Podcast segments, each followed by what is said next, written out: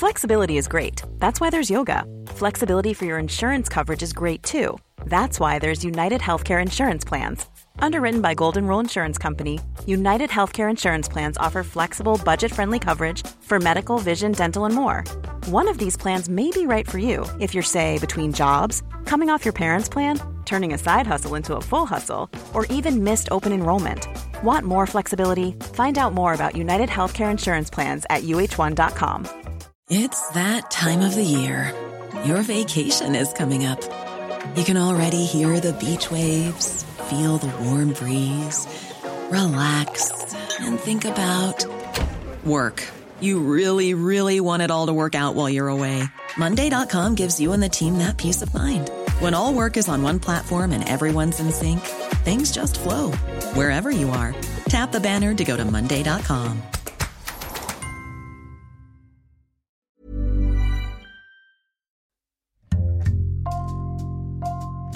Bonjour, c'est Jules Lavie pour Code Source, le podcast d'actualité du Parisien.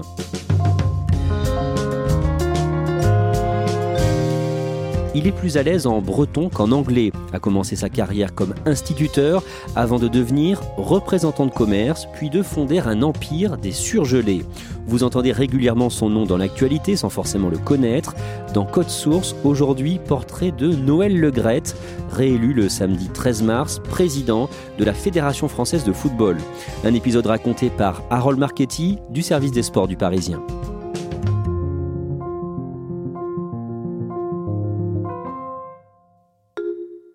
Il y a un an, pendant le premier confinement, le sport est à l'arrêt comme tous les secteurs d'activité et le monde du football se déchire.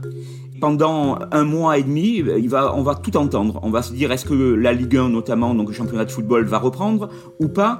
Les présidents se déchirent, chacun prêche pour sa paroisse il y a une sensation de cacophonie. Parce qu'en fait, on entend tout et son contraire, et en fait, on perd en crédibilité. Le président de la Fédération française de football, Noël Legrette, tranche le mardi 28 avril. Que dit-il? Noël Legrette accorde une interview au journal Le Télégramme pour dire ça ne reprendra pas, c'est-à-dire qu'en fait il coupe l'herbe sous le pied de tous les divers intervenants en disant c'est fini. Pour bien le connaître, je peux vous dire qu'il était passablement agacé par le comportement de certains présidents et en fait il a tout arrêté.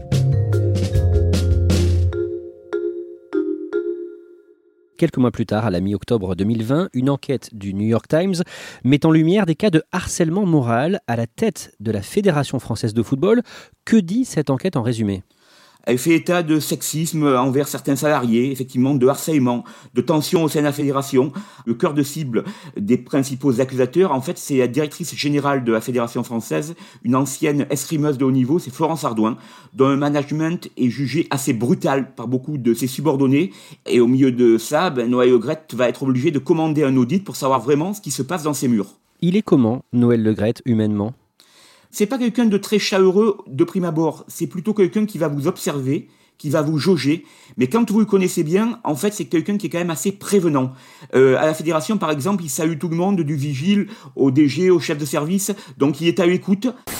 Je sais ce que c'est de réunir une équipe, aussi bien dans le jeu, dans le football, qu'en entreprise. Et évidemment, on s'attache, et c'est normal. Ben, vous-même, vous êtes dans l'entreprise presse, vous vous attachez à vos collègues, vos responsables s'attachent à vous, et c'est la vie de tous les jours. Mais il peut également se euh, montrer cassant, autoritaire. Le patron, c'est lui et c'est lui qui tranche. Parfois, ces propos peuvent choquer, comme euh, quand il parle du racisme dans le foot en septembre dernier sur BFM Business. À l'issue du classico entre Paris et Marseille, Neymar va dénoncer des propos racistes à son encontre du joueur marseillais Alvaro. Et euh, Le Gret est interrogé sur cet épisode. Sur un match, il peut y avoir des écarts mais on est à moins d'un pour cent aujourd'hui de, difficultés. Euh, il y en a eu. Vous savez, quand un, black, pardonnez-moi, marque un but, tout le stade est debout. Donc, très franchement, euh, le phénomène de racisme dans le, dans le sport et dans le foot en particulier euh, n'existe pas. Selon lui, il n'y a pas de racisme dans le monde du football, ou alors il y en a très peu. Et ça va euh, provoquer une levée de bouclier. Pourquoi? Parce qu'on sait très bien qu'il y a du racisme dans le monde du football, au moins dans ce qui se passe en tribune. Que ce soit des régimes de bananes qui sont jetés sur des joueurs de couleur, que ce soit des cris de singe, notamment dans les stades italiens. Le racisme, malheureusement, est un des fléaux qu'on cherche à éradiquer, et le football ne déroge pas à la règle. Plus récemment, cette année, début mars, certains lui reprochent une phrase jugée sexiste. Noël Le est confronté depuis quelques mois à des problèmes relationnels au sein de l'équipe de France féminine. En fait, deux parties s'opposent. La sélectionneur Corinne Diacre et ses joueuses emmenées par la capitaine Amandine Henry. Et Noël Le interrogé à ce sujet en mars, va dire, moi, peu importe euh, qu'elle se tire les cheveux, ça m'est totalement égal. Euh, ce qui compte, c'est que l'équipe de France féminine gagne des matchs, donc je n'ai pas envie de m'en mêler. C'est très mal vu parce qu'on va le taxer de sexisme. Euh, c'est oublier quand même qu'au sein même de sa fédération, des femmes occupent des postes à responsabilité. Une directrice générale pour Florence Ardouin, une vice-présidente pour Brigitte Henriquez. Il y a également 45% de femmes employées à la fédération. Donc il n'est pas sexiste, il est peut-être simplement en décalage un petit peu avec son époque et avec certains modes de communication. Harold Marchetti, vous allez nous raconter la vie de Noël Legrette. Vous l'avez euh, rencontré à plusieurs reprises et vous avez fait son portrait dans le Parisien il y a quelques mois. Noël Legrette a 79 ans. Il est né un 25 décembre, le 25 décembre 1941, en Bretagne, à Bourbriac, dans les Côtes d'Armor. Dans quel milieu il grandit? Il est né dans le lieu dit de Kerdonade. Kerdonade, en fait, qui veut dire le trou. Et en fait, ça dépend effectivement de la petite commune de Bourbriac. Son père euh, est cultivateur, sa maman est ménagère, puis elle travaillera également à l'usine. Il est dans un milieu ouvrier, un milieu communiste, anticlérical. Jusqu'à 5-6 ans, il va vivre donc dans ce petit hameau avant de rallier la vie voisine de Guingamp. Et à ce moment-là, quand il est tout petit, hein, à la maison, on parle breton.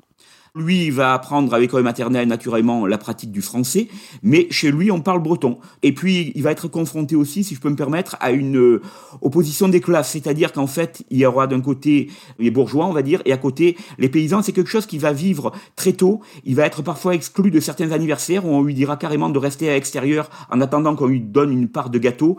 C'est quelque chose qui a marqué et profondément blessé. Est-ce qu'il joue au foot? Oui, alors c'est pas pas un très grand joueur, euh, pas uniquement par la taille parce que Noël Le est quelqu'un d'assez trapu, mais c'est un ailier assez malin dans le jeu, mais qui restera somme toute un joueur d'un niveau assez modeste. Noël Le débute sa vie professionnelle comme instituteur avant de devenir représentant de commerce. Il va vendre euh, des appareils électroménagers, des télés, il va sillonner la France et il se révèle très vite assez efficace dans ce métier parce qu'il a un sens de la persuasion assez prononcé et il va faire, euh, je dirais, son chemin professionnel dans ce domaine. En 1972, il prend la tête d'un tout petit club de football, Guingamp. Noël Le a 30 ans, c'est un passionné de football et il a l'opportunité de prendre ce petit club en 5e division nationale et il va petit à petit lui faire gravir les échelons. Le club, après une montée en Ligue 2, atteindra son Graal, c'est-à-dire la division 1 en 1995. En 1986, il crée une entreprise de poissons surgelés. Au départ, il y a une vingtaine d'employés et naturellement, il va faire fructifier cette entreprise puisqu'en fait, euh, le pôle de Grette aujourd'hui, c'est quoi? C'est de la pêche, de la conserve, des surgelés. On compte à peu près une quinzaine de sociétés qui sont affiliées. Ils font de la coquille Saint-Jacques jusqu'aux aliments pour chiens et pour chats. Et c'est un véritable empire qui pèse à peu près 200 millions de chiffres d'affaires annuels et qui emploie désormais 800 salariés. On sait, lui, euh, quel est l'état de sa fortune? Alors, je lui ai posé la question une fois. Il dit qu'il vit très bien, qu'il a une maison à Martinique, une maison du côté de Perros-Guirec, mais ne lui demandez pas euh, combien il pèse financièrement, il ne vous le dira pas. L'élection de Noël Legrette à la tête de la Ligue nationale n'est pas une surprise, c'est même plutôt une confirmation. Au début des années 90, en 1991, Noël Legrette devient président de la Ligue nationale de football, l'ancien nom de la LFP, la Ligue de foot professionnel. Je crois que l'image du président euh, Legrette, c'est l'image de Guingamp. Guingamp a réalisé de bonnes choses au niveau sportif, est un club exemplaire au niveau financier. Et je pense qu'au niveau de mes collègues, ça compte. L'image de mes amis guingampais et de ce club a très certainement été largement importante dans le résultat d'aujourd'hui. Il succède en fait à un personnage, Jean Sadoul, qui était incontournable dans le monde du football et son microcosme, c'est-à-dire avec ses petites alliances, ses petites connivences. Et Le Gret va débarquer dans ce milieu-là, tout le monde va le regarder d'un air un petit peu étonné, un petit peu goguenard en se disant il va pas rester longtemps. On lui a même donné un surnom appelé le Petit Napoléon. Et en fait, ben, tous ces euh, opposants vont vite s'apercevoir qu'ils ont affaire à un personnage crédible, compétent, et il va rester 9 ans à la tête de la Ligue. En tant que président de la Ligue, il porte plainte contre X en 1993 dans l'affaire du match truqué Valenciennes-Marseille VAOM. D'abord, Harold Marchetti, rappelez-nous de quoi il s'agit. Marseille, avant de disputer la finale de la Ligue des Champions, dispute un match à Valenciennes face à une équipe de seconde zone du championnat de France. L'OM gagne 1 à 0. Et puis, très peu de temps après, un joueur, Jacques Glassman, un joueur valenciennois, va dénoncer une tentative de corruption. Il me propose euh, une somme d'argent et certains avantages euh, si je laissais euh, les Marseillais passer ou si je jouais pas sur ma valeur, quoi. En clair, l'OM a essayé d'acheter certains joueurs de Valenciennes pour que ces joueurs-là lèvent le pied, que l'OM remporte le match et surtout n'enregistre pas de joueurs blessés. Et donc, Noël Legrette, il joue quel rôle à ce moment-là dans ce dossier? Noël il ne se dégonfle pas. Car en face de lui, il y a un personnage qui s'appelle Bernard Tapie, qui est le président de l'Olympique de Marseille. Et Noël Legrette décide malgré tout de porter plainte afin que la justice fasse toute la lumière sur cette sombre affaire. En résumé, Harold Marchetti, comment va se terminer cette affaire VAOM le club, un an plus tard, sera rétrogradé en deuxième division. Il va être interdit de disputer toute compétition européenne. En 1995, les principaux protagonistes de cette affaire vont être jugés et euh, ils vont être condamnés, notamment en ce qui concerne Bernard Tapie, à la prison ferme. À ce moment-là, évidemment, Bernard Tapie est très remonté contre lui. Ah, absolument. Euh, Bernard Tapie et tous les gens également à Marseille, tous les supporters, dans certains bars marseillais, on avait des jeux de fléchettes et au cœur de la cible, il y avait le portrait de Noël Le C'est pour vous dire qu'il était peu en odeur de sainteté du côté de la Canebière. En 1999, Noël Legrette est candidat à sa réélection au poste de président de la Ligue. Bien sûr, il a envie de poursuivre l'aventure, il décide de se représenter, il est à peu près certain d'être élu, mais il a mal maîtrisé un paramètre. Les grands clubs professionnels ont envie de prendre plus de pouvoir et ils vont porter à la présidence Gérard Bourgoin. Noël Legrette avouera que c'est un de ses rares échecs et il avouera plus tard une erreur de jugement. En fait, il n'a pas vu le coup venir et il se retrouve un petit peu comme un boxeur groggy. Après cette défaite, il reprend la tête du club de Guingamp. Il s'occupe toujours de faire fructifier son entreprise de surgelés. Il est aussi maire de la ville de Guingamp euh, depuis 1995, réélu en 2001. Noël Legrette est socialiste. Quel lien est-ce qu'il entretient avec les hommes politiques de premier plan? Il avoue des amitiés, que ce soit à gauche avec des gens comme François Hollande, que ce soit Jean-Yves Le Drian, mais également euh, Nicolas Sarkozy. Ça ratisse assez large. Noël Grette, en fait, euh, se sent comme un poisson dans l'eau au milieu du monde politique. Toujours pendant la décennie 2000, au niveau personnel, il se bat contre un cancer digestif dont il va guérir. Sur le plan sportif, pour l'équipe de France, l'année 2010 est marquée par le fiasco de Naïsna, le mondial catastrophique des Bleus en Afrique du Sud. L'année suivante, Noël Legrette est candidat à la présidence de la Fédération française de football et il n'est pas donné gagnant face au sortant à rôle marketing. Le président sortant, c'est Fernand Duchossois, qui a récupéré la présidence de la fédération à l'issue justement du fiasco de Naïsna. Il a remplacé Jean-Pierre Descalette, qui était complètement dépassé par les événements. Et Fernand Duchossois, effectivement, est présenté par tous les observateurs comme le grand favori. Noël Legrette est quand même à la fédération française, puisque depuis 2005, il est vice-président en charge des dossiers économiques. Mais tout le monde le considère comme un outsider.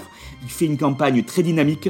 Et au final, il était élu dès le premier tour, et ça surprend tous les observateurs. Et c'est une forme pour lui de renaissance, il revient plus de dix ans après son départ sur le devant de la scène footballistique. Que fait Noël Legrette une fois arrivé à la tête de la fédération?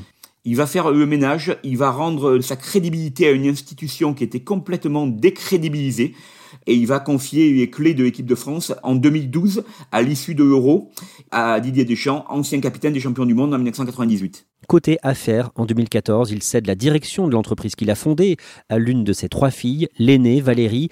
Il est comment avec ses filles? Ce n'est pas, je dirais, un papa euh, envahissant. En revanche, c'est un papa prévenant. Il va appeler ses filles euh, pratiquement tous les jours. Les discussions ne seront pas très longues, mais il veut prendre des nouvelles, s'assurer qu'elles vont bien. Quel que soit l'âge, il les appelle toujours mes petites. Euh, ça montre malgré tout un côté affectif assez prononcé sous un personnage qui a une carapace assez austère. Et il a beaucoup de petits-enfants. Il en a neuf. C'est pas le papy qui va venir chercher ses petits enfants à l'école, les emmener au cinéma, mais il s'intéresse à leur scolarité, euh, il les emmène voir des matchs de football. Voilà, il est présent, mais pas envahissant, mais c'est véritablement un de ses traits de caractère. En tant que président de la Fédération française de football, pour lui, l'Euro 2016 organisé en France, c'est un succès? Oui, c'est un succès euh, au niveau de l'organisation. C'était une compétition qui était entourée d'énormément de craintes, puisqu'on est dans un contexte sécuritaire très aigu. Euh, il y a eu les attentats de novembre 2015, notamment celui perpétré au Stade de France. Et forcément, on s'inquiète avant cet événement. Tout se passera bien. D'un point de vue sportif, l'équipe de France draine derrière elle un grand courant de sympathie auprès des supporters. Et cette compétition, en fait, va montrer une progression, puisque l'équipe de France avait été quart de finaliste du Mondial 2014. Elle est finaliste de l'Euro 2016. C'est presque un succès sportif, puisque l'équipe de France euh, perdra en finale face au Portugal. Ça valide forcément le choix de Didier Deschamps comme sélectionneur. Il a su dès le début, mais il y en a encore plus convaincu. Deschamps est l'homme de la situation, l'homme qui est capable d'amener cette équipe vers de plus grands succès. Juste avant le mondial 2018 en Russie, il rate plusieurs matchs des Bleus. Au départ, on ne sait pas pourquoi. Et en avril, il explique au journal L'équipe qu'il souffre d'une leucémie. Il a à ce moment-là 76 ans forcément, c'est une euh, terrible nouvelle pour lui, puisqu'il a déjà vaincu un cancer euh, quasiment 20 ans plus tôt. Et là, effectivement, il y a cette maladie qui va quand même euh, l'entraîner à suivre des séances de chimiothérapie. Ça va pas mal éprouver. Il est assez pudique là-dessus. Il, faudra vraiment qu'il y ait des rumeurs, que les gens s'interrogent sur ses absences, pour qu'il accepte de lever un petit peu le voile. Mais il va faire comme toujours, il va faire front et il va combattre cette maladie. Comment vit-il la Coupe du Monde 2018 Est-ce qu'il suit les Bleus de Didier Deschamps, emmenés par Pogba, Griezmann, Lloris ou encore Mbappé? En fait, il vit avec l'équipe de France dans la résidence des Bleus à Istra, à 60 km de Moscou. Il observe, il écoute. Naturellement, il n'est pas interventionniste, mais il est là pour prendre un petit peu le pouls de cette équipe de France. Il est très apprécié des joueurs. Il y a une distance forcément par rapport à l'âge, par rapport à la fonction, mais il est toujours là pour, si possible, faire en sorte que l'équipe de France soit dans les meilleures dispositions possibles pour mener a bien son objectif qui est de gagner la Coupe du Monde. Dans les semaines, dans les mois, dans les années à venir, vous emprunterez sans doute des routes différentes. Mais vous serez liés à vie par rapport à cette coupe-là, les mecs. Et la deuxième chose, qui concerne vous les joueurs et tout le staff, c'est qu'à partir de ce soir, vous n'êtes plus les mêmes, les mecs. Vous savez pourquoi Champion du monde Après la victoire des Bleus en finale face à la Croatie, il est dans le vestiaire pour fêter ce sacre avec les joueurs, Didier Deschamps et toute l'équipe, le deuxième sacre de l'équipe de France. Il y a une ambiance euh, naturellement euphorique, il y a le président Macron qui est là, les joueurs qui chantent, qui dansent, le champagne coule à flot. Et Noël Le va fendre un petit peu l'armure.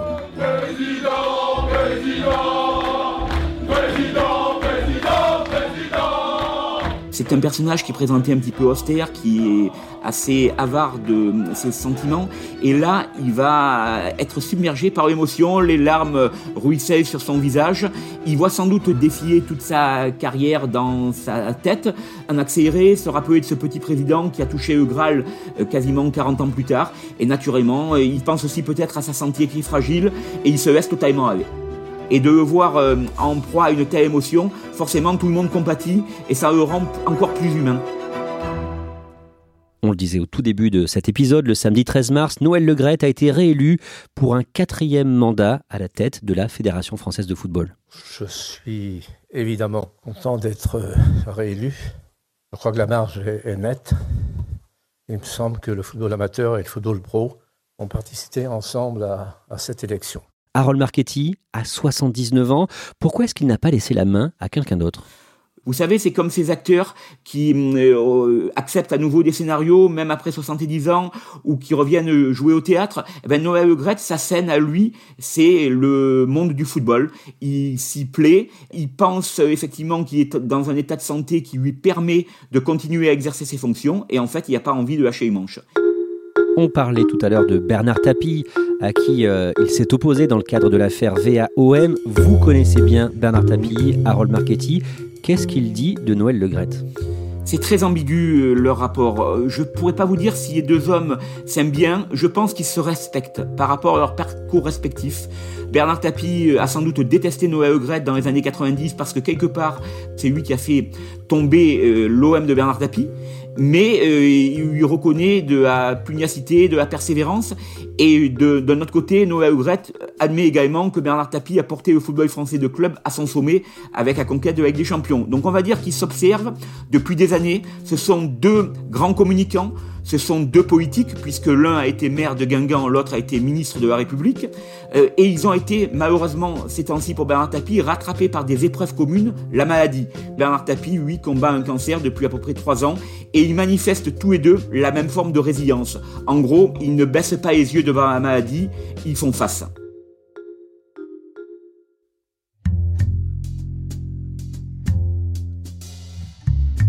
Merci Harold Marchetti. Cet épisode a été produit par Thibault Lambert, Raphaël Pueyo, Marion Botorel et Mathias Pengili. Réalisation Julien Moncouquiol. Code Source est le podcast d'actualité du Parisien, disponible chaque soir du lundi au vendredi. Pour ne rater aucun épisode, abonnez-vous sur Apple Podcast ou Google Podcast par exemple. N'hésitez pas à nous écrire code source at leparisien.fr. Et puis si vous aimez Code Source, dites-le nous en laissant des petites étoiles ou un commentaire sur votre application préférée.